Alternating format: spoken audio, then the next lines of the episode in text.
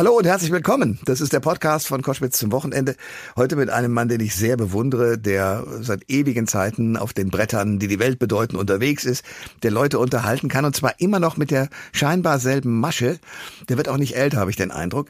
Und trotzdem lieben ihn die Leute, vor allen Dingen natürlich die etwas Älteren. Die ganz Jungen können möglicherweise mit ihm wenig anfangen, obwohl er jetzt mit einem Rapper zusammen auch wieder äh, in einem Video aufgetaucht ist und plötzlich sagen alle, ey, den kenne ich, das ist doch Otto, Otto Walkes.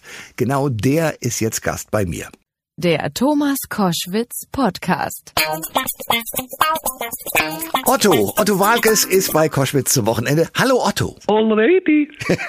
Damit du auch weißt, dass es echt ist. Ja, also, nur echt mit dem echten Kopiert. Otto. Ja.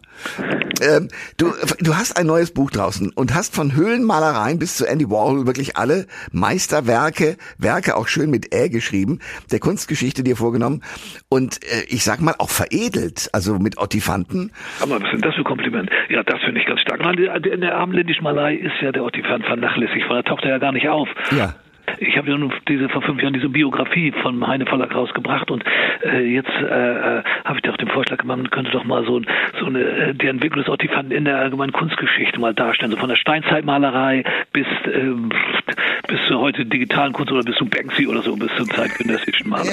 Und da ja. dabei ausgedacht, 75 Meisterwerke passt zu meinem Geburtstag und da hat der Heine Verlag, ja machen wir, machen wir, finden wir gut. Und mal gucken, was daraus wird. Ne? Das ist großartig, weil du hast ja schon gleich in der Frontseite bist du ja äh, auf Spitzweg gekommen. Man ja, sieht ja, dich persönlich. Der Ottifantenzeichner heißt das Bild. Ja, da sitze ich, liege ich im Bett ja. im Stil von Spitzweg, weißt du. Ich übernehme immer die, die, die Technik der alten Meister oder dieser Meister, um dann, um da die Ottifanten unterzubringen. Hast du mal drüber nachgedacht, Kunstfälscher zu werden? Ich war ja Kunststudent. Es war mir lieber als Kunstfälscher. Ist auch Kunstanleiher. Aber die Fälschung ist ja nicht schlecht, oder? Absolut nicht. Also ich bin, ich habe gedacht, im ersten Moment, ach doch, nee, ist Otti. Sehe ich schon, ja, okay, aber im zweiten erst, im zweiten Blick.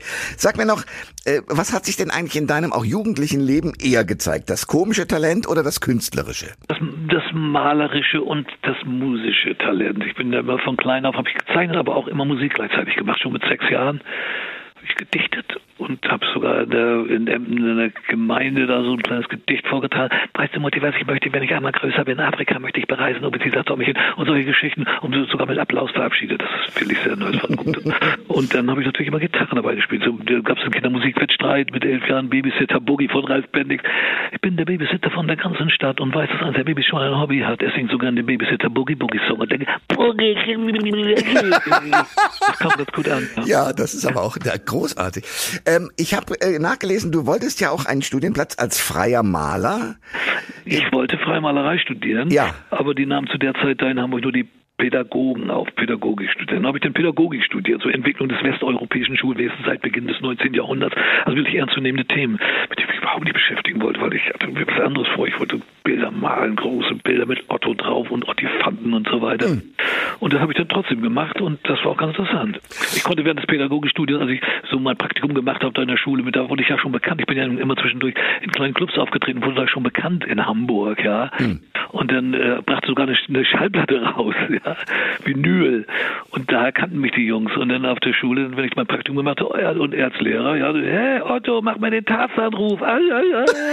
Das Unterricht war nicht möglich. Ja, ich verstehe. Ja. Äh, aber du hast jetzt, es gibt sehr schöne Bilder, wo man dich vor der Staffelei sieht. Also man sieht, das dass stimmt, du. Ja, äh, ich, äh, ich habe ein kleines Atelier zu Hause, so ein kleines Zimmer, da habe ich eine Staffelei, einen Tisch mit vielen Farben und pinsel sehr gern, ja. Male viel im Stil der alten Meister.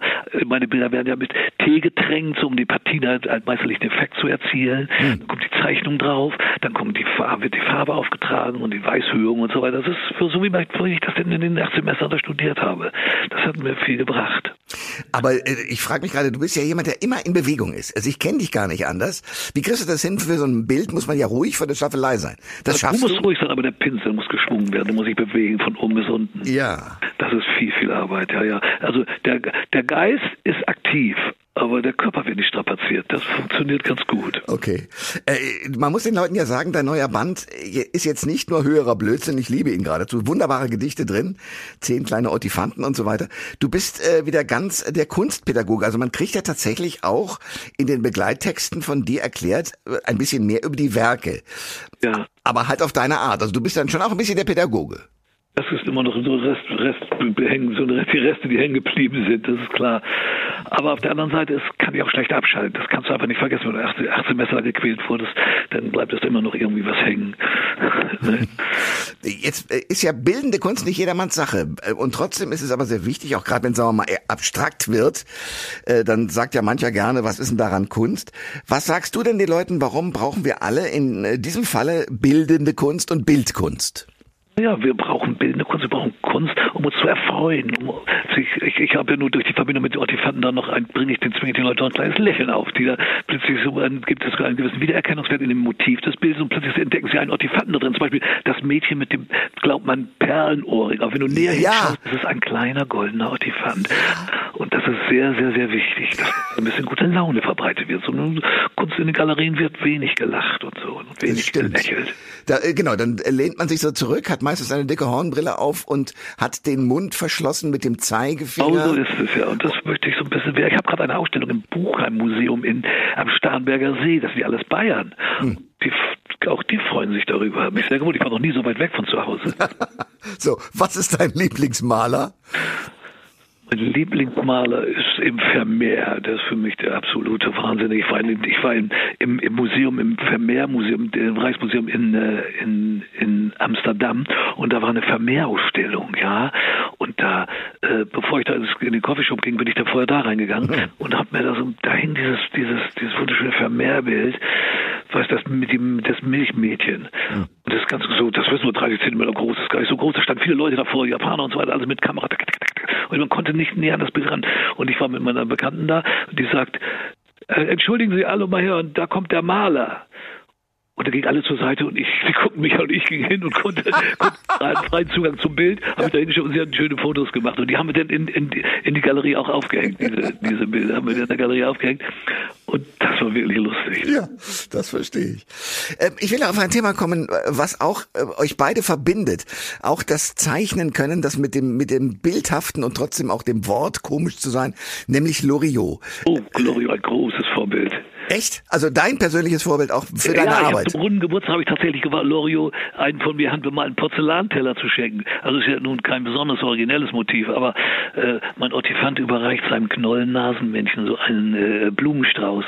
Und die Zeichnung hat er ganz beifällig aufgenommen. Doch die Widmung, das war ein Fehler. Ich hatte Vico mit einem C geschrieben. Seitdem nannte er mich immer Otto. Ja, also bei, bei der Komik muss jedes Detail stimmen. Da kannte er kein Pardon. Ja, Vielleicht war das die Basis unserer Freundschaft, denn wir haben uns sehr gut verstanden, haben sogar schon gemeinsam Auftritte gehabt. Ja, unter anderem in der Außerfriesische. Da war es allerdings eine sehr kurze Szene nur, ne? Also ja, ja da waren wir, da haben wir zusammen gedreht in Ostfriesland selbst und er liebt auch das Krabbenbrot. Er ließ sich aber leider auf ein Baguette schmieren. Das macht man nicht, halt mit einem Schwarzbrot dazu. Ein Friesisch Schwarzbrot. Konnte er nicht an und aber immer doch erst so, er ist mit der Mann vom Ammersee. Die ja. denken da anders. Aber es war immer eine große Bereicherung. Mama, das war so eine Szene aus dem Ödipussy, ja. ja. War lustig, wir haben so viel Spaß gehabt. Äh, man muss die Szene kurz mal beschreiben für die Damen und Herren, die das nicht gesehen haben. Ihr, ihr du bist da und Loriot ist da und alle Leute, Fans rennen auf dich zu, ziehen aber, an dir vorbei. Ja, oh Gott, bin ich, bin ich toll, bin ich berühmt und laufen an mir vorbei und gehen auf Loriot zu. Ja. Mama. Aber äh, du, du, ihr hattet gemeinsame Auftritte, also richtig auf der Bühne auch, oder wie muss ich mir Bühne das vorstellen? Äh, ja, so bestimmte Galaabend und so, da haben wir uns zusammengefunden. Da wurde aber genau abgemessen. Bei ihm das Mikro steht hier, sechs Schritte rückwärts steht das Sofa. Also er war sehr, sehr genau. Ich würde nicht sagen pedantisch, aber akkurat. Da hat immer alles gestimmt. Und es war schon unglaublich gut. Bei, bei, bei, der, bei, bei, den, bei der Komik, bei ihm muss jedes Detail stimmen. Und bei der Tragödie kommt es nicht so genau darauf an. Ach. Hat schon Loriot gesagt. und, und ihr, aber ihr seid auch immer weiter, ich meine, der, der war dein Vorbild, ihr seid in Kontakt geblieben, auch richtig Freunde geworden? Ja, absolut, ja. Du musst diesen Teller sehen, den ich ihm geschenkt habe. Der, der, der ist, den hatte ich aber seine Frau gefragt, der hat er noch. Okay. Er steht da noch im Schrank. Okay. Aber wie muss ich mir ein Treffen zwischen, zwischen euch vorstellen? Also zwei das war zum 60. Geburtstag, waren wir da zu Hause bei ihm. Der Robert Gernot war noch mit dabei, da erinnere ich mich noch daran. Und das ist, es, war, es gibt nur einen Scherz jagt der ist ja auch so richtig, so unglaublich. Ja.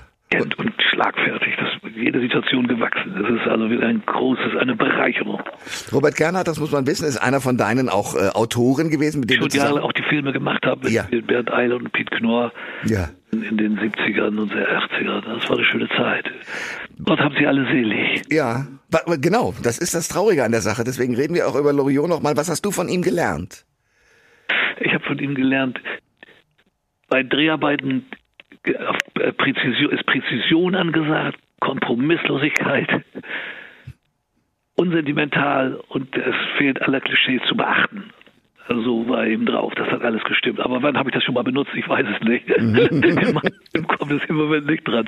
Aber das konnte eben, du. Und der liest, der drehte das Ding 50 Mal, bevor irgendwie das Bild schief oder was, das dauerte ewig, ja. Mhm. Da muss jedes Detail stimmen. Was ist dein Lieblingssketch von ihm?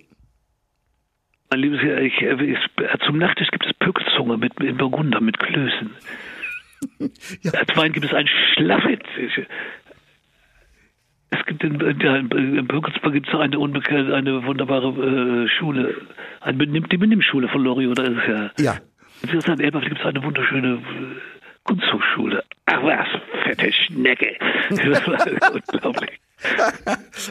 Otto, es gibt das große Kunstwerk Otto Walkes, ganz große Kunst, 75 Meisterwerke mit L. Ja, aber nicht weiter sagen, so viele haben wir davon nicht. Ach so, okay. Ah, okay, dann sage ich jetzt nichts mehr. Ich sage nur Dankeschön, Otto, für dieses wunderbare Gespräch. Komm, ich danke Ihnen, Sie sind immer noch der alte Bleiben Sie weiter so. Ich versuche es. Alles klar. Mach's gut, mein Lieber. Tschüss. Ciao. Alle Informationen zur Sendung gibt es online auf thomas-koschwitz.de.